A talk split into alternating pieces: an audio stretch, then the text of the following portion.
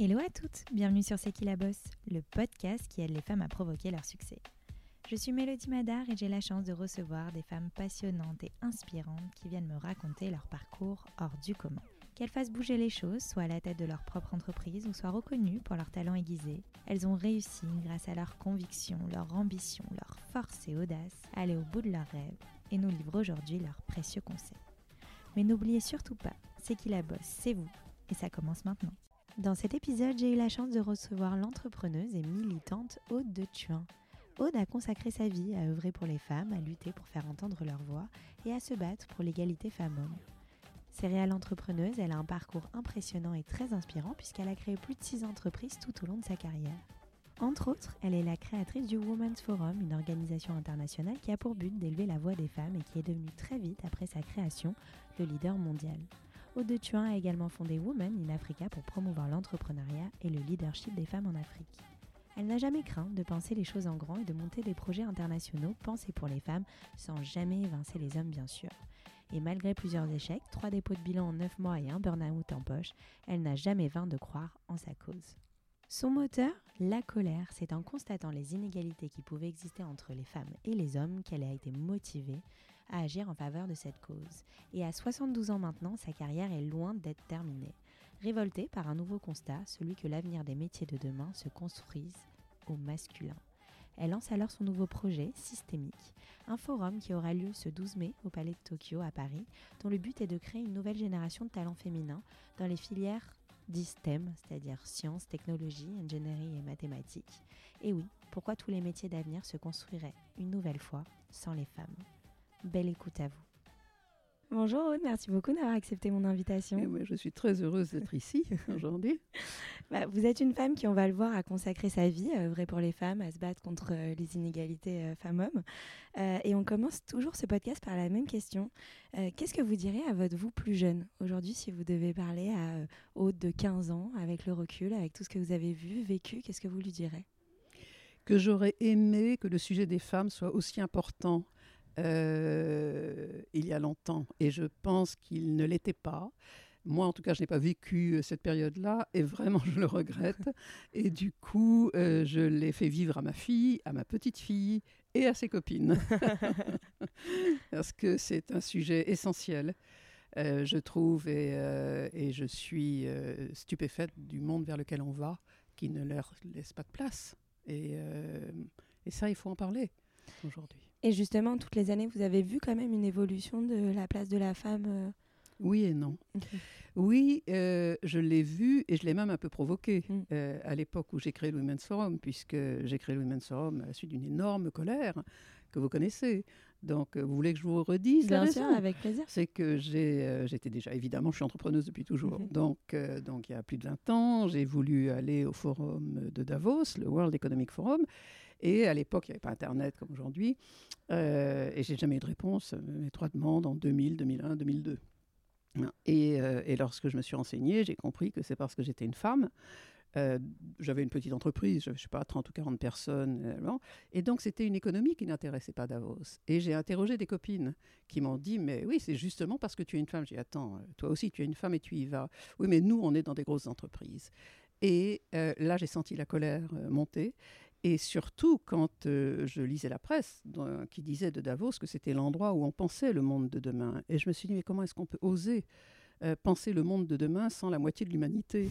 Et cette colère est montée, montée, montée, montée. Et il se trouve que j'avais une entreprise euh, qui était assez connue à l'époque et pour laquelle j'avais une demande, de, une proposition de rachat. Et le jour où la colère a vraiment explosé, j'avais une jeune directrice générale, Catherine Franc, à qui j'ai dit ben, Ok, on va vendre. Et moi, je vais créer ce qui est devenu le Women's Forum. Voilà, c'est une colère qui, euh, qui m'a fait créer ça et ça a fait bouger beaucoup les choses. Et justement, comment vous avez fait en sorte que cette colère devienne un moteur en fait euh, dans votre carrière et on le verra au fur et à mesure du podcast. Mais c'est quand même la colère qui rythme un peu euh, votre carrière.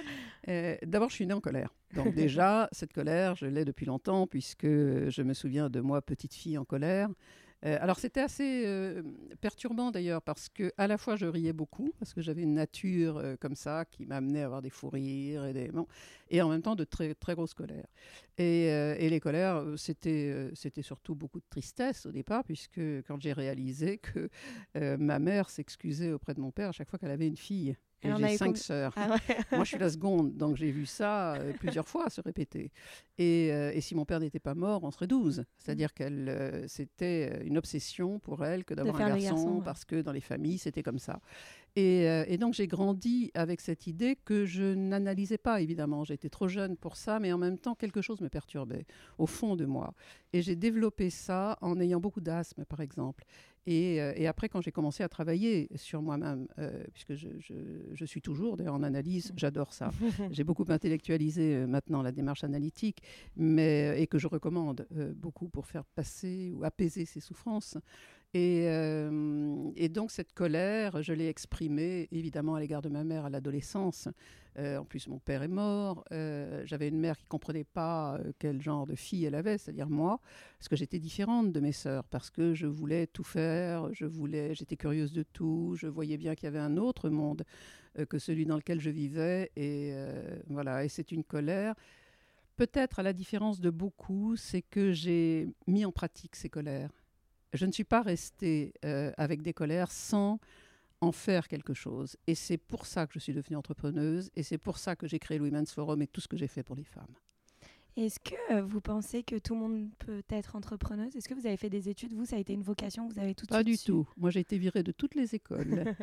non, moi, j'ai été virée par les bonnes sœurs parce que j'étais dans une famille euh, très pratiquante, catholique, en Bretagne, très étroite, très les gens pensaient pas. Quoi. Enfin, on était dans des habitudes et il fallait que ces habitudes perdurent et rien d'autre. Surtout, on ne voyait pas euh, le monde s'écrire autrement. Euh, bon. Et, euh, et moi, j'étais stupéfaite d'observer ça, d'observer qu'on était dans des rythmes. J'y repensais d'ailleurs, parce que j'ai regardé à peu près un quart d'heure le, le, couronnement de Charles III, et je me disais, mais c'est le Moyen Âge. Et je repensais à, j'avais cette impression petite qu'on était au Moyen Âge. Mm voyez, un, retour en arrière. Et c'est vrai à l'époque que les femmes, ma grand-mère, mes deux grand-mères avaient des robes noires euh, euh, jusqu'à leurs chaussures. Euh, vous voyez, oh, c'était, c'est difficile de s'imaginer ça aujourd'hui. Et, et donc j'ai été en colère et quand ces religieuses, dans lesquelles euh, ma mère s'obstinait à mettre à l'école dans des écoles religieuses, elle ne pouvait même pas concevoir que ça puisse être autrement. Et donc j'étais euh, assez euh, impertinente avec elle, le mot est faible. et, et, donc j'ai été virée de toutes les écoles jusqu'au jour où ma mère a demandé à une de mes tantes à Paris euh, de, de me récupérer. C'est une tante qui était célibataire, son fiancé était mort à la guerre, donc elle avait toujours euh, refusé après de se marier et euh, en gros elle m'a viré à 17 ans. et donc je n'ai pas fait d'études. voilà, pour moi c'est l'école de la vie et d'ailleurs c'est comme ça que je me présente. Et j'ai mis des années avant d'oser le dire, tellement j'ai été complexée par ça. Et euh, Vous mais voilà, que ça a, ça a, une importance euh, dans la société d'avoir fait de belles et longues euh, Si on compare, si on, pense à ma carrière, non, non. C'est pour ça qu'il faut à un moment euh, que les parents aujourd'hui travaillent plus sur cette partie analyse et regard sur leurs enfants. Il y a des enfants qui ne sont pas faits pour faire des études. Il y a des enfants particuliers. Il faut regarder cette différence et, et en quoi et pourquoi l'enfant peut être en souffrance. Euh, c'était quelque chose qu'on ne faisait pas du tout dans ma famille, euh, jamais, et encore aujourd'hui. Euh, je ne pense pas que moi, mes soeurs me prennent pour quelqu'un de cinglé. Bon, voilà, c'est, ça manque, je trouve, de, faire ce travail euh, toujours autour de soi. C'est pourquoi un enfant est en difficulté, pourquoi est-ce qu'un enfant ne parle pas, pourquoi est-ce qu'il se réfugie, soit dans le silence, soit dans l'excès, parce que ça, un mal-être se traduit toujours d'une certaine façon. Et moi, je passais aussi euh, de périodes de silence euh, à des périodes de, où j'étais insupportable. J'étais réellement, et, et je le regrette avec le recul pour ma mère, mais j'étais une enfant insupportable. Et comment vous êtes tournée vers l'entrepreneuriat? Ah ben, parce que j'ai compris ce qu'était l'entreprise. C'est-à-dire que euh, n'ayant pas fait d'études, je ne pouvais pas euh, prétendre à des postes classiques ou à passer par des chasseurs de tête, ou tout ça. C'était quelque chose qui, euh, dont je n'avais même pas conscience. Je, je, me disais, c'est pas pour moi, quoi. Voilà, mm. point. Et donc, quand je pense que quelque chose n'est pas pour moi, je ne vais pas plus loin. Et, et j'ai trouvé deux jobs. Le premier, je trouvais que c'était une boîte, le patron de cette boîte manquait d'éthique. Et donc, je n'étais pas à l'aise du tout dans cette boîte, donc je suis partie très vite. Mais néanmoins, j'ai appris des choses et c'est ce qui m'a amené après à créer ma première entreprise. Donc je lui dois ça. Euh, de temps en temps, il m'écrit mmh, euh, encore. C'était il y a très très longtemps. Et puis la deuxième euh, boîte, eh bien le bruit a couru au bout de 10-15 jours que j'étais la maîtresse du président. C'est pour ça que j'avais été recrutée. Et, et ouais. Et ben, c'est-à-dire que, en plus, j'étais pas mal, quoi. Vous voyez, j'étais, j'étais grande, rousse, j'avais les yeux bleus. Vous voyez, voilà, j'étais pas mal. C'est un, c'est une réalité. Je veux dire, ça rien de dire, ah ben non, je suis moche, je suis bon. Mmh.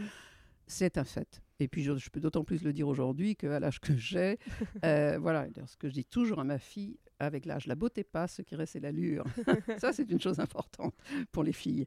Qu'à un moment, bon, pas tous pareil, mais avoir de l'allure, c'est quelque chose qui se. La beauté, où on en a et, on peut l'améliorer, mais euh, parfois on n'en a pas non plus. Mais on peut travailler son allure. C'est une question, là aussi, de réfléchir à soi-même.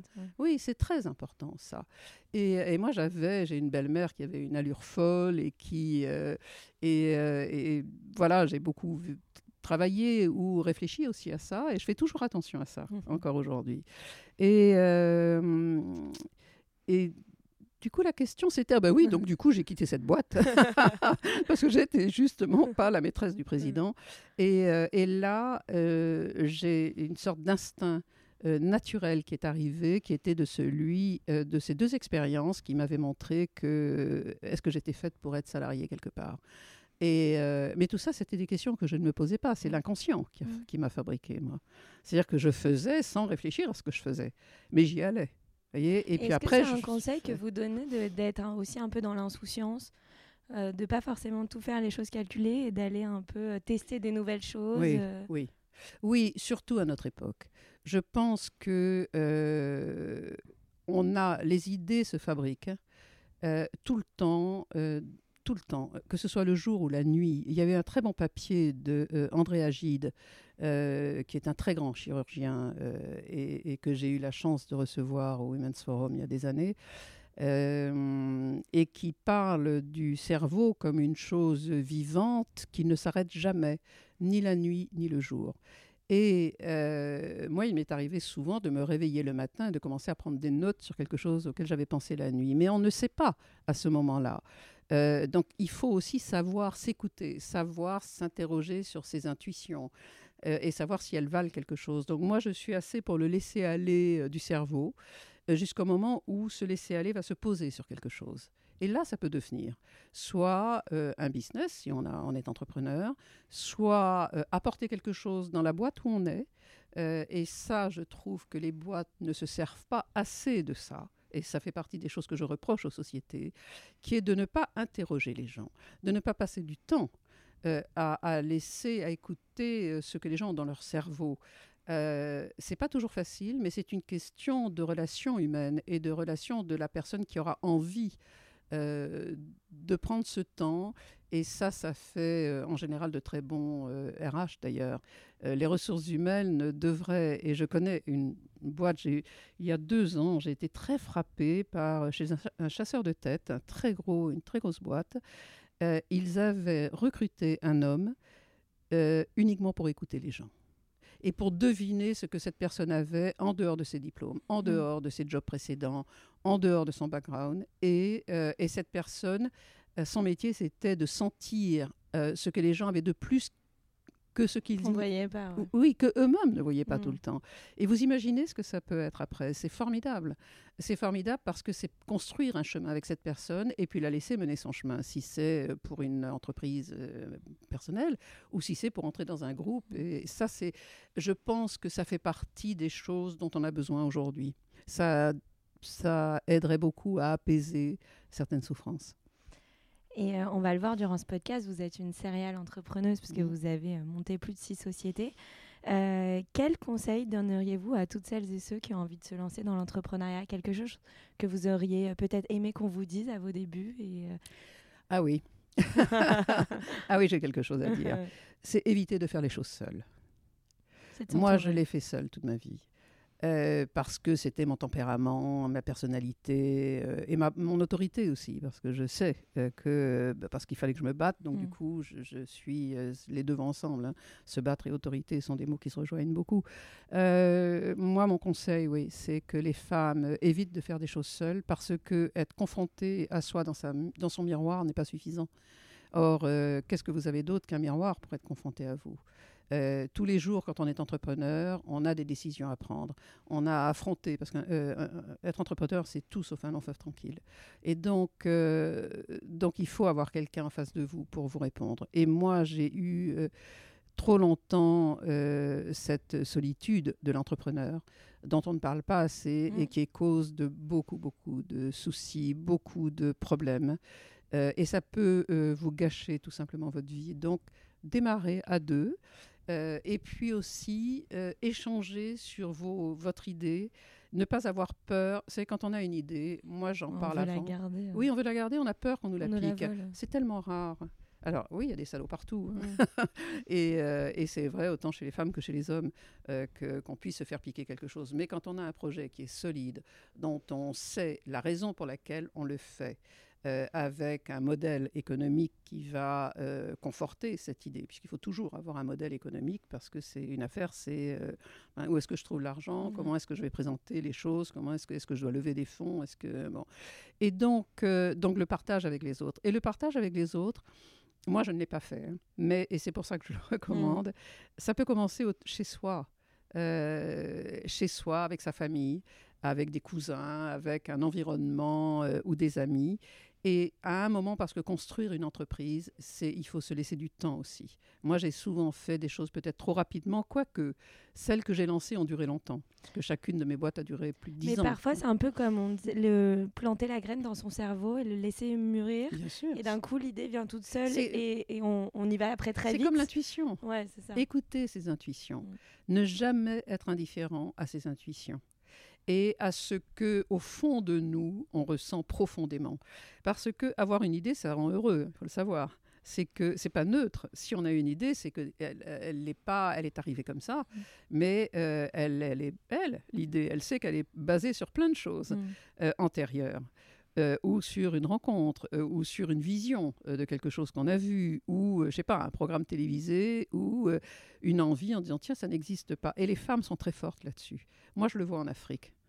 Euh, vous savez, les femmes africaines sont. Euh, on a beaucoup de leçons à prendre d'elles parce que elles, elles n'ont rien au départ.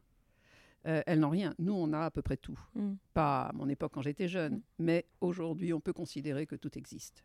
si on va les chercher et, si on, on est informé. Or, l'information, on l'a à portée de main. Et donc, ce que j'ai observé dans la différence en Afrique, c'est que les femmes ont un besoin de choses du quotidien du chose de choses qui vont aider leur propre vie, leur famille. Et elles, sont, euh, elles ont beaucoup, beaucoup de bon sens. Et la première chose qu'elles vont faire, c'est déjà euh, vouloir donner de l'éducation à leurs enfants là où elles n'en ont pas reçu. Et le nombre de femmes que je connais, puisqu'on a un concours dans, l'entreprise Women in Africa que j'ai créée il y a 7 ans, on a un concours entrepreneurial. Euh, on reçoit, je sais pas, 20, 25 000 dossiers par an que nous analysons pour en retenir 540, c'est-à-dire 10 par pays. Je ne sais pas si vous voyez. Et donc on voit l'Afrique devant nous. Et c'est fascinant de voir à quel point les femmes sont imaginatives, costauds, euh, où elles essaient aussi de se battre contre les problèmes euh, du quotidien, contre la corruption dans leur pays qui les empêche d'eux, contre les lois qui les empêchent d'hériter, puisque les femmes euh, n'héritent pas comme leurs frères. Mmh. et quand il y a que des filles, c'est l'oncle qui va... Il y a, il y a plein de choses comme ça. Et je trouve que ça aiderait beaucoup. Euh, moi, je le vois ici en France, pour les jeunes femmes, c'est de regarder ce qui se passe ailleurs. Parce qu'elles n'imaginent pas à quel point on est gâté en France. On se plaint tout le temps. On est des consommateurs de psychotropes. On est, euh, on est juste cinglés. On a tout. Alors, on peut avoir plus, ok, mais qu'est-ce qu'on fait, nous, pour notre pays? Il faut arrêter d'attendre que, que, ça vienne à nous. C'est nous aussi qui devons construire mm. notre pays. Sinon, c'est facile de se plaindre. Et ça, c'est quelque chose que je ne supporte pas. Donc, alors je me fâche assez avec les gens, pour cette raison-là. et justement, vous avez donné ce conseil euh, finalement de ne pas faire les choses seules, de s'entourer. C'est vrai que c'est un conseil qui revient souvent dans euh, euh, toutes les personnes que je reçois aussi sur ce podcast. Le, vraiment, le conseil que tout le monde donne, c'est de s'entourer quand on se lance dans l'entrepreneuriat. Mais je trouve que la bonne question aussi à poser, c'est comment on s'entoure bien? On a toujours quelqu'un à côté de soi sauf si on est dans un drame absolu de solitude, euh, et ce ne sont pas ces femmes-là qui créent. Une femme qui va créer, c'est qu'elle est déjà dans un environnement ou créatif, ou, euh, oui, elle n'est pas seule au monde. Et, euh, et savoir s'entourer, c'est toujours par la bienveillance d'un regard, vous savez. Il ne faut pas aller chercher très loin. Il y a des regards positifs. Quelqu'un qui va vous regarder droit dans les yeux, euh, et qui va euh, sentir, vous allez faire un échange avec cette personne. Ah, vous pouvez déjà avoir un peu confiance en cette mhm. personne. Euh, et puis, il y a des attitudes qui sont aussi féminines que masculines, d'un regard qui n'est pas amical qui dit en gros qu'est-ce qu'elle a à me gonfler avec son idée, c'est encore un truc de femme. Si vous saviez ce que j'ai pu entendre, moi. ça, c'était au début, jusqu'au moment où je me suis protégée. Et donc, les femmes qui vont vouloir créer quelque chose vont très vite se protéger euh, des regards négatifs. Euh, et elles vont sentir, vous savez, tout ça. C'est une question de, non pas de sensibilité, mais de capter euh, ce que l'autre personne peut vous apporter. Et il ne faut pas hésiter à prendre, parce qu'il y a aussi quand même beaucoup de gens qui ont envie de donner. Et, et un conseil que je peux donner aussi, c'est d'oser approcher des gens plus âgés des gens qui ont eu l'expérience. Qu'est-ce que ça veut dire d'être entrepreneur? À quoi il faut s'attendre? Euh, et, c'est vraiment compliqué. C'est compliqué et c'est pour ça que et j'insiste là-dessus, ne pas faire seul est beaucoup mieux. Mm. Parce qu'il faut savoir, on ne peut pas savoir à la fois être fort, enfin, ou être fort dans le produit ou dans l'idée qu'on doit développer, le concept. C'est être un couteau suisse, on ne peut pas tout faire. Non, on ne peut pas aller discuter avec son banquier, mm. euh, c'est pas le même talent. Aller discuter avec des fournisseurs, c'est pas le même talent. Aller chercher, euh, chercher, sourcer euh, ce qui est nécessaire, tout ça demande des talents complémentaires. Et, et donc c'est là où il faut savoir penser à tout ça et se dire, OK, j'ai besoin d'une personne ou de deux, ou aujourd'hui, il y a une chose très bien qui existe, et ça, je le vois passer. Ce sont des, des gens qui ont quitté leur job et qui se proposent comme managers euh, intérimaires mmh. ou managers euh, dans différents domaines. Alors, si l'entreprise a déjà grandi, ben, c'est un management en ressources humaines, parce qu'à un moment, dans les nouvelles sociétés, la nouvelle économie qui est la nôtre, le management vertical, euh, horizontal ne suffit pas. Mm. Et euh, vous avez parlé justement du euh, Women's Forum, qui est quand mm. même un événement assez marquant de votre mm. carrière. Donc le but, euh, pour toutes celles et ceux qui ne connaissent pas, c'est un peu d'élever la voix des femmes finalement. Euh, c'est de construire le monde avec les femmes. Hein. Complètement, exactement. Euh, ce qui m'a marqué aussi dans la construction de ce forum, mmh. c'est que vous avez tout de suite voulu en faire un événement international. Alors que mhm. parfois, quand on est une femme, ou pas d'ailleurs, on a tendance à se dire on va tester quelque chose d'un peu petit, peut-être juste en France. Euh, ah oui, ça c'est à la fois une de mes qualités, un de mes défauts. C'est-à-dire que j'ai jamais su faire petit. Alors je ne sais pas si c'est lié au fait que je suis très grande, mais j'ai jamais su faire petit. Ou moi je me souviens de mon mari éclatant de rire quand un jour je lui dis tiens, je pense que ça c'est une bonne idée pour faire une boîte, mais je vais faire une petite chose. Il il s'est jamais remis de je vais faire une petite chose. Et c'est devenu. Euh, bah, ça. Mais je ne sais pas, ça c'est ma nature. Moi j'ai une nature particulière qui est liée peut-être à cette colère, à cette énergie euh, avec laquelle c'est une chance hein, d'être né avec de l'énergie. Et donc, c'est là où j'aurais dû savoir remercier ma mère, vous voyez Parce que tout le monde n'a pas effectivement cette énergie que moi j'ai. Mais euh, voilà, donc oui, alors que j'avais un anglais euh, très précaire à l'époque. Je me souviens, je complexais tellement. J'avais une équipe internationale et je prenais des cours d'anglais avec euh, une femme qui avait Sheila, et toujours, on communique toujours ensemble, qui avait été la prof d'anglais adorée de plein d'étudiants de Sciences Po. Alors je voulais toujours imiter ceux qui avaient fait Sciences Po, HEC. Oui. Bon, et donc, euh, donc je l'ai eu comme prof d'anglais, nous sommes restés très amis. Et à mon premier discours en anglais au Women's Forum, je sentais les gens faire vous voyez, qui se disaient oh là là. Hein. La deuxième année, ça a été très drôle. Hein. C'est partie des choses qui m'ont marqué. La deuxième année, il y a quelqu'un qui c'est beaucoup mieux. et la troisième année, et ça a continué comme ça. Euh, et j'ai travaillé toutes ces années. Euh, vous voyez, là aussi, ne pas hésiter à améliorer en permanence ce en quoi on est fait, parce qu'on ne peut pas être bon en tout.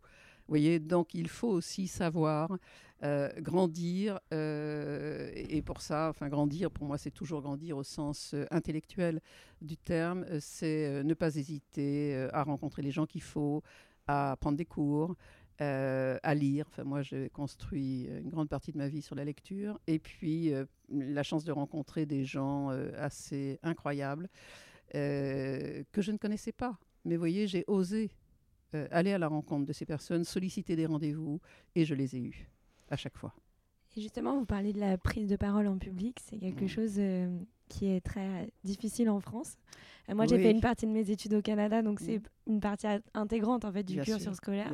Mais en France, euh, c'est mm. un peu plus compliqué. Vous avez toujours fait quand même des métiers dans lesquels vous étiez exposé, donc vous avez justement travaillé sur cette euh, prise de parole en public. Est-ce que vous avez des conseils, des secrets, des astuces à nous dévoiler ah pour euh, Alors, travailler son éloquence? Alors, la première chose, c'est euh, ça, c'est pareil, je ne savais pas que je pouvais l'apprendre. Vous mmh. voyez, voilà, moi, je faisais des choses de façon inconsciente. Puis quand j'étais confrontée, moi, il fallait y aller. Alors, je me souviens d'avoir parlé de ça avec une de mes amies euh, il y a très, très, très longtemps, puisque j'étais justement amenée à parler euh, de ce que je faisais et à répondre à des interviews surtout. Euh, et elle m'a dit quand tu parles devant quelqu'un et si tu as oublié le fil, tu fais tomber ton stylo. Il faut toujours avoir un stylo sur soi, me disait-elle. Mmh. Tu le fais tomber, le temps de se baisser, tu reprends tes esprits et c'est utile. Toujours avoir quelque chose qui nous laisse la seconde nécessaire pour se... Oui, quand on mm. panique euh, parfois. Et l'autre chose, euh, pour un, de, quand on parle devant un public, c'est de repérer un regard amical. Et il y en a toujours un. C'est pas d'essayer de capter un euh, une salle entière, c'est impossible. Et puis tout le monde n'est pas n'a pas envie de vous écouter. Mm. Moi, je me suis retrouvée dans des situations un jour euh, j'ai accepté de remplacer une femme enceinte qui, euh, dans l'après-midi, trois heures avant son intervention, dans un énorme truc, a dit je ne me sens pas bien. Et voilà, euh, l'agence qui avait fait appel à elle m'a appelé. Et j'étais devant un public, ne serait-ce que mon nom déjà avait plutôt envie de les faire fuir. Vous voyez, je m'appelle Aude de Thuin, pour eux j'étais une bourge. et donc voilà, et j'ai la question à peine posée j'ai entendu, j'entendais des gens dans la salle euh, qui parlaient. Et j'ai eu le courage, j'étais pas à l'aise, hein, vraiment c'était à 10 ans, donc, euh, et pourtant j'avais déjà beaucoup parlé. Mmh. Et euh, j'ai pris la décision de poser le micro en disant, écoutez, si vous ne voulez pas m'entendre, ok, je peux m'arrêter. Maintenant, si vous êtes nombreux, je m'arrête. Si vous n'êtes pas nombreux et que vous voulez juste euh, me contrarier, bah, je vous propose de quitter la salle. Et puis si vous voulez, je peux vous retrouver après et on peut discuter, mais juste vous et moi. Et là, j'ai été applaudi par la salle et respecté par la salle. Et j'avais posé mon système à moi, mm. parce que je trouvais que c'était euh, presque méchant. Voilà. Il m'est arrivé aussi un jour, euh, des étudiants, c'était incroyable, deux écoles qui étaient vraiment très différentes l'une et l'autre. Et c'était le matin à l'ouverture, et des jeunes avaient fait la fête toute la nuit, et certains dormaient. Ben, je me suis arrêtée. Et là, euh, le, directeur de l'établissement, euh, ça dure plusieurs euh, secondes, se lève en disant Vous avez un problème, madame? Je ne réponds pas. Donc il, se il vient vers moi mmh. et il me dit Vous avez un problème? Je dis Oui, il y a des étudiants qui dorment. Est-ce que vous pouvez les sortir? Je ne reprendrai la parole que lorsqu'ils seront dehors. et j'ai été applaudie et respectée. C'est-à-dire qu'à un moment, il faut avoir ce culot que, que je ne sais même pas si je l'ai, mais ça mmh. sort spontanément, vous voyez Voilà. Et après, ben, j'éclate de rire euh, en, en, réalisant ce que j'ai fait, mais voilà. vous voyez Bon, et puis, euh, mais ce, ce, côté euh, faire tomber un objet pour récupérer ses esprits et, et, trouver un regard amical et le fixer, c'est une, très bonne chose. Je l'ai fait toute ma vie. Et poser son système aussi, c'est très bien. Oui, oui, absolument. Il faut se faire respecter. Si on vous passe la parole, si on vous interroge, c'est qu'on pense que vous avez quelque chose à dire. Donc, euh, à un moment, et puis il faut que les femmes aient plus confiance en elles, parce que le côté, ah mais non, j'ose pas. les femmes africaines, elles prennent le micro aussi, hein, mm. tout le temps. Elles sont extraordinaires. Pourquoi? Parce qu'on ne leur a jamais passé avant, souvent, ou qu'elles ont tellement à dire, tellement à prendre, tellement de désir d'aller plus loin et de grandir qu'elles y vont. Et c'est là où nous, femmes françaises, devons travailler là-dessus. Euh, quand j'étais jeune, c'était moins courant, mais aujourd'hui, et, euh, les médias cherchent des femmes. Complètement tout le temps. Donc, euh, alors c'est vrai qu'il y a euh, les problèmes hein, de, disponibilité, euh, de priorité que donnent leurs femmes à leur famille, aux enfants, à l'école, aux devoirs. Bon, on le sait tout ça, mais il faut que les femmes se disent ok, j'ai un mari, j'ai un compagnon, il peut faire une partie du boulot parce que j'ai des choses à dire et il faut qu'on arrête et qu'on sorte de ça. Il n'y a pas assez de femmes aujourd'hui pour prendre la parole et exprimer leur expertise. On ne peut pas avoir que l'expertise d'un homme dans les médias. Et justement, j'ai créé euh, récemment un événement et euh, on m'a comparé au début du Women's Forum, donc euh, j'ai été très flattée. Je, souhaite la même destinée. mais quelle est selon vous justement la clé d'un événement réussi pour toutes celles et ceux qui ont envie de créer voilà, un événement, des conférences, des talks Qu'est-ce qui crée, fait, fait finalement cette magie qu'on peut retrouver Une seule chose, la qualité des contenus mettez de, l'intelligence à chaque fois que vous créez quelque chose. Sinon, c'est du pipeau. Les gens ne sont pas dupes. Vous savez, moi, j'ai vu des choses se créer. Euh, j'ai vu des choses se casser la figure à une vitesse record. Et puis, j'ai vu des choses se prolonger. Euh, moi, ce que j'ai fait, c'est prolonger beaucoup, beaucoup, beaucoup, beaucoup. Euh, mais parce que, et quand je considérais que je n'étais pas, moi-même, c'était pas, mon cerveau n'était pas suffisant, eh bien, je m'entourais de gens capables de m'aider à fabriquer des contenus tout dépend des contenus.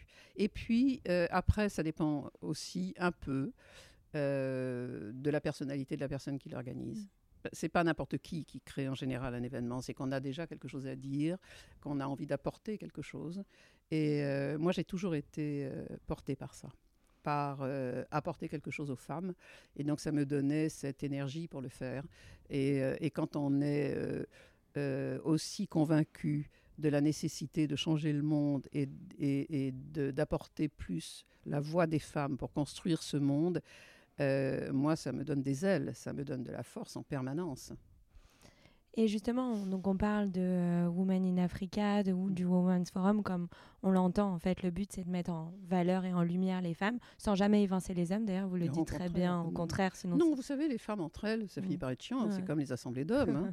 dire à un moment, euh, on, est, on est comme le règne animal. Enfin, ça fonctionne bien quand le masculin et le féminin se mm. rencontrent euh, pour échanger. Ça, les vies équilibrées, c'est ça. Et, et, et moi, j'ai toujours intégré les hommes dans tout ce que j'ai fait. Parce que, et déjà, euh, moi, je me faisais traiter de féministe, vous savez, mm. comme si c'était un gros mot. Un gros mot. Oui, et j'ai répondais, oui, oui, et mon mari aussi est féministe. là, plus personne ne disait rien. Et, euh, justement, comment, euh, quelle est selon vous l'importance aussi de mettre en lumière des femmes, des rôles modèles Qu'est-ce que ça suscite finalement chez les autres? Moi, je pense que les femmes apportent beaucoup aux femmes. Alors, il y a des femmes généreuses et d'autres qui ne le sont pas. Mm. Euh, je ne vais pas utiliser un mot euh, qui ne serait pas très, qui serait un peu grossier, mm. mais il y a des femmes qui sont des vraies. Euh, bon, voilà, vous finissez la phrase, comme peuvent l'être les hommes. et donc celles-là, il faut savoir les éviter. Moi, avec l'expérience et l'âge, dans une foule, je repère des femmes qui n'aiment pas les femmes, ou qui vont être jalouses, ou qui vont avoir des comportements négatifs à l'égard des femmes. Celles-là, il faut les éviter et il faut partir en sens inverse très vite, le plus vite possible. Euh, mais sinon, donner la parole aux femmes qui ont des choses à dire, c'est un bonheur. Pourquoi est-ce que vous allez leur donner la parole? Parce que vous pensez qu'elles vont apporter quelque chose aux autres. Et donc, c'est comme ça que la vie doit, euh, fonctionner. C'est toujours s'appuyer sur les autres. Moi, ce que je fais, c'est pas seul. C'est parce que j'ai des équipes, parce que j'ai euh, des mentors. le premier étant mon mari, euh, qui m'aide en permanence, parce que, j'ai eu la chance de rencontrer Françoise Dolto quand j'étais une jeune femme arrivant à Paris, virée de chez mes parents, enfin de ma mère. Euh, j'ai eu la chance de rencontrer Françoise Héritier, que je lisais. Et puis un jour, une de mes copines, mais comment ça, tu l'as jamais rencontrée? Elle se rendait même pas compte que j'arrivais de Bretagne et, euh, que non, je, non, je l'avais jamais rencontrée et que je suis allée la voir au Collège de France. et j'ai toujours recherché ce qui me grandissait. Et ça, c'est quelque chose aussi que je recommande aux femmes. C'est essayer d'aller vers ce qui va nous faire grandir. Euh, ah, je pense qu'à un moment, on le sait, ça. C'est, euh, est, moi, je suis attirée par des gens, je suis attirée Moi, j'ai la chance formidable de ne pas voir la couleur de peau, par exemple, mais je vois l'intelligence dans le regard des gens. Et donc, je suis attirée par ça. Et ça, ça m'aide à construire ce que je fais. Et à donner la parole à des femmes qui, elles-mêmes, à leur tour, vont apporter vous voyez, cette notion euh, de, des rôles modèles, c'est essentiel pour les femmes qui en manquent ou qui euh, n'ont pas été élevées euh, dans la sécurité. la sécurité ou affective ou psychologique, ça arrive beaucoup, mmh. malheureusement. Et en ce moment, comme vous le savez, je travaille sur un, projet mmh. important dans les, ce qu'on appelle STEM, c'est-à-dire sciences, technologies, ingénierie et mathématiques, euh, quand une fille a 14 ans en maths, ses parents lui disent surtout tu te diriges pas, tu vas pas dans une école d'ingénieur, fais des sciences sociales. Ou Si son frère a 14 ans en maths, dit formidable mon fils, tu seras ingénieur. Mm. Pourquoi est-ce qu'on lui dit ça? Ce sont les propres biais euh, cognitifs des parents à l'égard de leur fille ou des stéréotypes qu'eux-mêmes trimballent et qu'ils vont euh, dans lesquels ils vont entraîner leur, leur fille pour toute sa vie. Et donc c'est grave. Et c'est grave, et c'est pour ça que je lance ce nouveau forum systémique pour les filles et les femmes. C'est parce que aujourd'hui, avec l'intelligence artificielle, euh, le monde est en train de se remasculiniser. Complètement. C'est un désastre. C'est un désastre pour les femmes. Et, et pour le monde, enfin, c'est même pas que pour les femmes. Là, en France, on a eu, il y a cinq ans, la réforme du bac qui a limité euh, les maths qui a réduit le nombre d'heures en maths, aujourd'hui, c'est une fille sur deux seulement qui fait des maths. Or, tout notre futur est basé sur les maths. Hein. Et ce que je me suis fixé comme objectif en créant Systémique, c'était de leur dire, mais vous pouvez rentrer dans ces métiers sans avoir appris les maths. Parce que aujourd'hui, ce qui fera la force de l'intelligence artificielle, de chat GPT dont on parle tant et tout ça, bah, c'est justement tout ce qui est culture, tout ce qui est connaissance, tout ce qui est créatif. Et là, c'est comment on va s'en servir en fait. Oui, c'est ça. Ce n'est qu'un outil. Il faut mm. voir euh, l'intelligence artificielle comme un outil qu'on va appliquer à quelque chose d'autre. Et donc, ça, de ce fait, ça dédramatise euh, la vision qu'on a de l'avenir. Et il faut le voir, l'intelligence artificielle, ok, c'est formidable, ça va même permettre peut-être à des enfants d'étudier autrement. Comme on va manquer de profs, eh bien, ok, on va l'utiliser comme un outil, mais il faut remplir l'outil, il faut lui donner du contenu intellectuel, il faut lui donner de la créativité. Et c'est là où nous avons un rôle, nous, femmes, un rôle majeur à jouer, autant que les hommes d'ailleurs. Mais il se trouve que s'il y a plus d'étudiants qui vont dans des écoles d'ingénieurs, ok, comment est-ce qu'on peut travailler le monde et apporter pour qu'on soit à égalité dans les apports. Et c'est les apports des deux qui vont faire qu'on peut vivre un monde apaisé, un monde plus harmonieux. C'est dans le conflit que, regardez, est-ce qu'il y a des, soldats femmes? Très peu. Il y en a 2%, je crois. Mm. Parce que les femmes n'ont pas envie de se battre. Donc on peut apporter des complémentarités dans tout. Et les femmes euh, peuvent apporter à tous les niveaux euh, quelque chose. Justement, vous êtes là justement pour parler de votre nouveau projet aussi, le nouveau challenge avec Systémique. Donc, comme vous l'avez très bien dit, c'est un forum qui aura lieu euh, le 12 mai prochain, donc euh, très, très prochainement au Palais de Tokyo. Et l'idée, bah, voilà, c'est de créer bah, cette nouvelle génération de talents féminins sur les filières de sciences, technologies, ingénierie et mathématiques. Euh, donc, encore une fois, vous mettez votre talent, vos compétences au service des femmes. c'est parce que vous étiez en colère, encore ah une fois? Énorme colère. oui, colère, pourquoi? Parce que vous savez, j'avais pas du tout le projet de créer une nouvelle boîte. Euh, l'année dernière, j'avais 72 ans. Mhm. J'ai Women in Africa. Euh, j'ai en plus deux ou trois euh, petites choses que je mène à mmh. côté, euh, et en particulier, je m'occupe d'un lycée. Euh, je fais des choses aussi au Maroc où je suis censée vivre, sauf que j'ai plus le temps. Euh, et donc, et puis j'ai une famille, et j'avais décidé, non pas de lever le pied, mais en tout cas d'avoir une vie un peu plus apaisée, un peu plus calme. Et puis j'ai eu une énorme colère en lisant les échos, ce que je fais tous les jours, et en voyant un reportage sur sept garçons qui avaient levé beaucoup, beaucoup d'argent pour une boîte d'intelligence artificielle pour le cancer du sein. Et, et donc je lis les échos en général le matin. Et la, fin de la journée, j'étais vraiment pas bien. Ça, n'arrêtait pas. C'est ça qui est intéressant, c'est que je n'y pensais pas, sauf que quelque chose me dérangeait. Quand j'ai analysé que c'était ce que j'avais lu le matin qui me mmh. dérangeait et que j'ai compris que c'était ça, c'est-à-dire sept mecs qui lèvent plein d'argent pour une boîte d'intelligence artificielle pour le cancer du sein, s'il y a quelque chose d'anormal, il n'y a mmh. pas de femme. Mmh. Et donc, j'ai pris la photo, de l'article avec les sept garçons. Je l'ai mis sur LinkedIn et j'ai mis chercher l'erreur. Et le lendemain matin, il s'est passé un truc incroyable. il s'est passé deux choses incroyables. La première, c'est que j'ai reçu un message d'un des sept qui m'a dit Ah oui, vous avez raison. on, a une, on avait une femme et on a oublié de la mettre sur la photo. Et je me suis dit, oui, oui, oui. Oh, c'est encore pire. c'est encore pire. Et surtout, il ne sait pas à qui il a écrit ça. et j'ai eu 190 000 vues. Mmh. Et, euh, et, là, euh, j'avais fait une étude à titre personnel sur les conséquences du Covid sur les femmes, euh, qui a été dramatique. 80% des femmes travaillaient dans la cuisine ou dans la chambre, puisque 80% des maris occuper la salle à manger. Mm. Et je l'ai appelé d'ailleurs le phénomène de la salle à manger. et, euh, et, avec beaucoup de conséquences qu'on vit encore et qui, euh, qui vont perturber les femmes pendant longtemps parce que ça a été une remise en cause de ce qu'elles sont euh, en tant que femmes, en tant qu'êtres humains face à une situation comme celle-là. Et ça a amené une réflexion, je pense, nécessaire, et beaucoup de douleur, beaucoup de souffrance. Et à côté de ça, dans cette même période, les technologies se sont beaucoup développées. Et la conclusion à laquelle je suis arrivée, c'est que euh, les technologies, je menais en même temps les études hein, pour savoir combien de femmes il y avait, euh, les sciences, maths et tout ça, et je me suis dit, enfin j'ai fait le constat qu'on était en train de réécrire le monde au masculin. Et donc, avec cette information que j'avais en moi, que j'ai ingérée, j'avais vraiment aucune envie de créer une boîte jusqu'au jour où j'ai écrit ce, que, ce, qui est, voilà, ce qui est systémique et qu'on va voir dans trois jours. C'est incroyable. C'est euh, c'est tout ça, je l'ai ingéré, vous savez, j'ai dormi avec et je me levais la nuit pour écrire. Euh, et le matin, enfin, je faisais des notes, c'est juste, c'est incroyable. Quoi. Et j'avais pas envie de créer une nouvelle société. Mais la colère, moi j'ai une fille, j'ai euh, trois petites filles.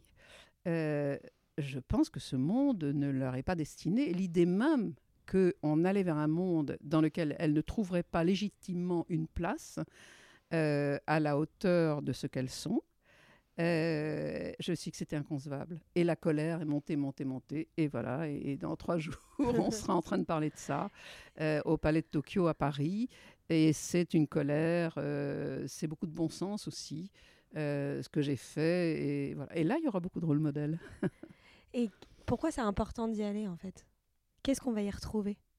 On va écouter des gens qui vont euh, expliquer aux femmes le besoin que le pourquoi le monde a besoin d'elles. Ça c'est la première chose. On va leur donner des chiffres qui vont leur faire peur parce que la situation est dramatique. On va euh, leur expliquer que même si elles ne sont pas ingénieures, elles, elles peuvent être dans les métiers euh, qui sont en train de se construire. Il faut savoir que 80% des métiers de demain ne sont pas connus aujourd'hui.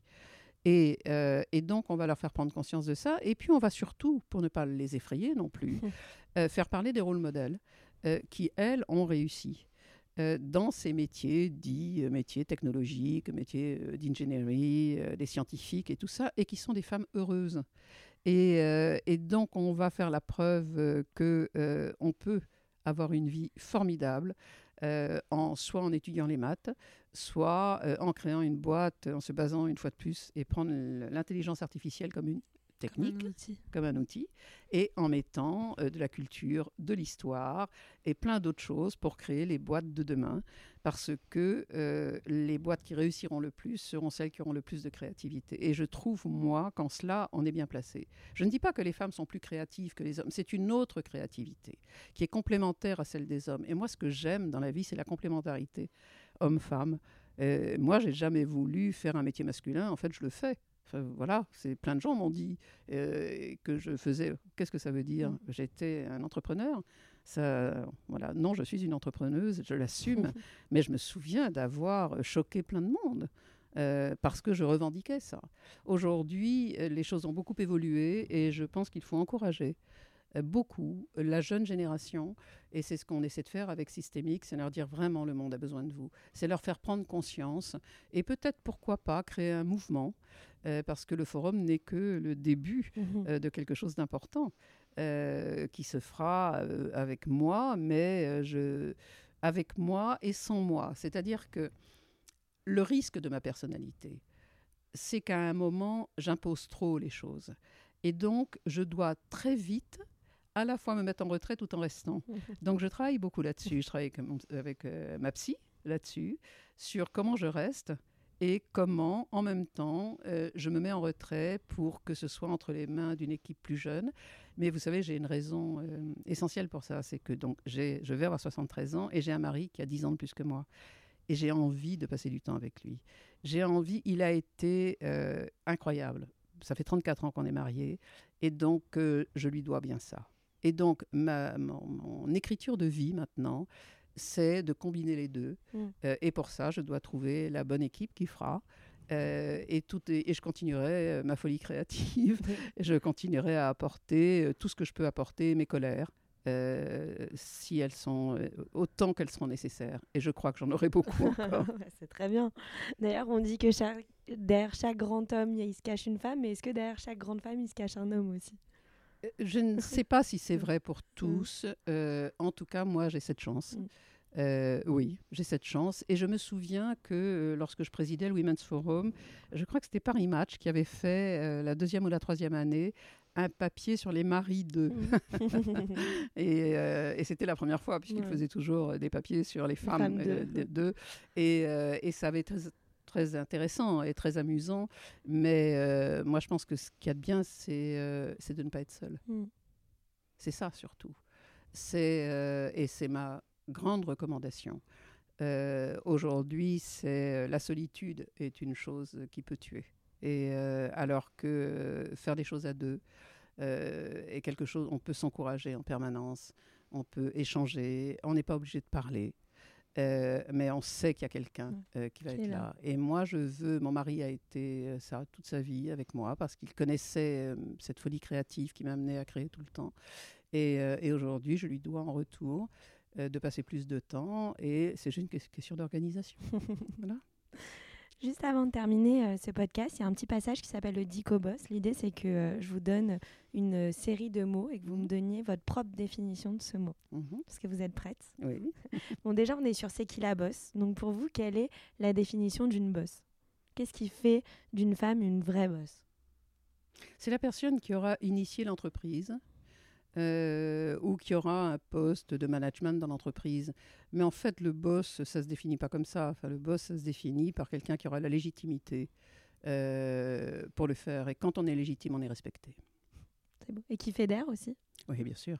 Oui, tout ça est lié. Euh, euh, le respect, quand on a le respect de quelqu'un, c'est qu'on est capable justement euh, de fédérer, d'entendre, de voir ce qui ne va pas. J'en ai parlé au début. C'est, je trouve, et dans les petites entreprises, c'est ce qui manque parfois, c'est le talent que peuvent avoir des ressources humaines.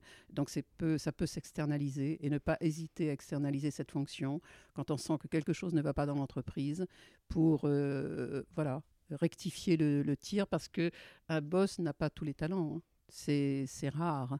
Donc, euh, donc c'est savoir s'entourer euh, sur ce qu'on n'a pas soi-même comme compétence.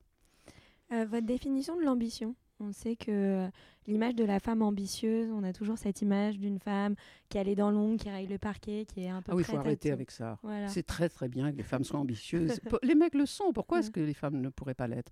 Donc ça, c'est, il faut arrêter ça. il faut dire aux filles, mais soyez-le. Allez, arrêtez de vous faire peur. Euh, la place, enfin le monde vous attend. Euh, il faut vraiment, réellement, euh, qu'on sorte un peu de ces clichés qui, pour moi, relèvent du siècle dernier. Aujourd'hui, les choses ont changé, le monde a changé, et les femmes y ont une place absolument majeure, et donc on n'a pas à critiquer une femme qui a de l'ambition, au contraire, on doit l'admirer. Magnifique. Euh, votre définition de la maternité dans la carrière.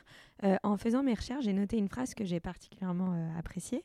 Et vous avez dit bah, que les femmes ont le même cerveau qu'un homme finalement, et que le cerveau c'est un muscle. On en a parlé aussi tout à l'heure. donc plus on le travaille, plus il est performant. Mmh. Et finalement, quand on devient maman, quand on a plusieurs enfants, un ou deux ou peu importe, euh, justement fait travailler ce, cerveau à faire plusieurs choses en même temps. Et que finalement, quand on est maman et dans une entreprise, eh ben, ça fonctionne très bien, ah carrière et maternité. Mais vous savez pourquoi? Moi, je dis qu'une maman, c'est un chef d'entreprise. Je veux dire, euh, euh, une mère, et surtout quand elle a plein d'enfants, vous vous rendez compte, elle bosse.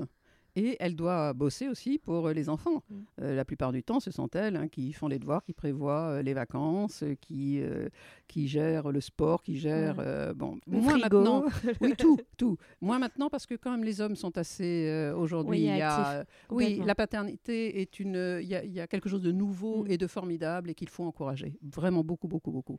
Mais de ce fait, je trouve les femmes très agiles parce que la multiplicité des choses qu'elles ont à faire les amène à l'élasticité du cerveau. Et cette élasticité du cerveau permet à une femme à peu près de tout faire. Et moi, quand euh, on le, je l'entends moins maintenant. Mais moi, il m'est arrivé, quand j'ai créé le Women's Forum, d'entendre les mecs dire Ah oui, les femmes, les enfants, c'est toujours des problèmes. Ils ne se rendent pas compte de la chance que c'est que d'avoir euh, des mères de famille nombreuses dans leur entreprise parce qu'elles sont de cette agilité. Euh, qu'elles ont, elles n'ont pas une agilité que pour elles. Une agilité, c'est pas juste réservé au domaine privé. Quand on est agile, quand le cerveau est agile, c'est dans tout. Et dans le travail, et une femme est capable de tout mêler. Et je trouve que c'est une force formidable pour l'entreprise. Votre définition de l'échec. Euh, la vie d'une bosse est ponctuée de haut et de bas. Et quand euh, on ose, quand on est dans l'action, euh, comme vous, on prend aussi des coups. Et vous aussi, vous n'avez pas dérogé à la règle. Mhm. Euh, d'ailleurs, euh, j'ai vu euh, récemment, enfin, j'ai regardé votre tel talk dans lequel vous avez évoqué le fait que vous avez fait un burn-out. Il y a quelques années, vous avez déposé le bilan de trois sociétés. En neuf mois. Voilà. Mhm. Et comment on gère justement l'échec? Quelle est votre définition pour vous? Comment, Quelle est la relation que vous entretenez avec l'échec? Vous avez d'ailleurs écrit un livre. Oui, j'ai, euh, alors j'ai commencé par le livre. Euh, j'ai écrit un livre parce que euh, quand j'ai réalisé ma, comment j'avais interprété cet échec, je me suis dit que beaucoup de femmes devaient être comme moi et qu'on avait un sens, nous femmes, de la culpabilité qui est énorme. Et donc je voulais, euh, comme j'avais une image d'une entrepreneuse à qui tout réussit et tout ça, je voulais dire que ça n'était pas vrai mm. et que euh, l'image allait souvent déformée parce que la presse, par les médias, et ce qu'on va dire de vous, mais les gens ne pouvaient pas imaginer que j'avais eu un échec. Et d'ailleurs, quand j'ai écrit mon livre, certains m'ont dit, est-ce que c'était utile d'en parler? Oui, mm. c'est utile pour les autres femmes. Et donc j'ai considéré que je devais écrire un livre mm. Euh, sur ce sujet de l'échec. Euh, maintenant, tirer des leçons d'un échec, c'est euh, tirer les leçons d'une vie. C'est moi ce que j'ai fait en, écrivant mon livre, c'était d'analyser pourquoi mm. j'étais arrivée à l'échec. Et il y avait dans cette arrivée à l'échec, il y avait beaucoup de choses comme une sorte d'arrogance chez moi, une sorte de prétention aussi, parce qu'on disait de moi que je réussissais et tout ça, et je ne me rendais pas compte à quel point ça me rendait inconsciente euh, du quotidien, inconsciente de certaines réalités. Euh, et j'ai osé dire, et je le dis encore, que je n'étais pas un bon boss, par exemple. Euh, et il faut le dire. Moi, j'ai estimé que c'était ma responsabilité vis-à-vis des femmes que d'avoir cette honnêteté de le dire. et je continue à le dire aujourd'hui parce que je sais l'image que je donne. Euh, je sais aussi la réputation que j'ai. Euh, voilà, je suis aussi autre chose. Et j'avais envie qu'on voit cette autre chose parce que ça peut servir les autres. Et euh, voilà, j'ai beaucoup travaillé avec ma psy là-dessus. Je continue d'ailleurs. Mm. Et, et j'ai su pourquoi j'avais eu un échec. Parce que j'étais allée trop vite, parce que je me croyais capable de tout, parce que je ne faisais, je prenais pas assez de recul et de distance. Euh, voilà, et puis j'ai pas, c'était pas la seule non plus. Il y a eu des gens qui ne se sont pas bien comportés avec moi, et voilà. Donc l'échec est un échec finalement que s'il n'est pas euh, analysé. Ah oui. C'est-à-dire si euh, les femmes se sortent beaucoup moins mmh. bien d'un échec que les hommes parce que elles sont dans la culpabilité. Mmh. Et cette culpabilité, on peut pas vivre coupable. Il faut arrêter. Moi, c'est toute ma vie parce que j'ai été élevée coupable par ma mère. Et, euh, et même encore, aujourd'hui, il m'arrive de, de, traverser des moments de culpabilité énormes, énormes. Et, euh, c'est pour ça que je dépense autant d'argent avec ma psy, parce que sinon je ne vivrais pas bien. voilà. Euh, et c'est un des grands problèmes des femmes, c'est cette culpabilité de se sentir inférieure, de se sentir moins forte, moins bien. C'est moins toujours quelque chose. Euh, et, j'adorerais apporter, euh, c'est pour ça enfin, que j'aime tant faire les choses pour les femmes, c'est leur apporter plus de, pas de sécurité, mais leur dire allez-y les filles, mais allez-y. Et, euh, et c'est pour ça aussi que j'accepte souvent de parler. devant des femmes, des jeunes femmes, ça mmh. m'intéresse plus que les autres. Aller parler en entreprise m'intéresse pas. Et c'est pas, on me le demande souvent. Je trouve pas ça intéressant. Je trouve intéressant de parler à des jeunes femmes qui en sont encore au stade de leur vie. La construction. Oui, de la construction. Où elles vont se poser des questions. Mm. Et là, peut-être que je peux apporter quelque chose par l'expérience qui est la mienne.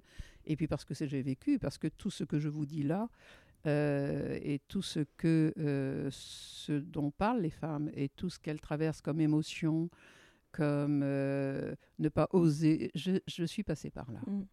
Et, et, et, quelque chose a fait que j'ai réussi à bypasser ça et à réussir malgré tous ces problèmes aussi que j'ai, parce que je suis finalement comme tout le monde. Et à l'inverse, une dernière définition, le succès. Quelle est selon vous la définition du succès? Ne pas se laisser griser. Euh, en être fier, euh, évidemment, mais ne jamais se laisser griser. Parce que c'est à ce moment-là que ça peut déraper. Donc il faut faire attention au succès. Surtout, take care. Eh ben, on va se quitter sur ces belles paroles. Merci beaucoup, Aude, pour votre temps qui est précieux. Et puis on se retrouve euh, très vite aussi au Forum Systémique. Ah, oui, oui, avec, avec, plaisir, je vous présenterai plein de rôles modèles.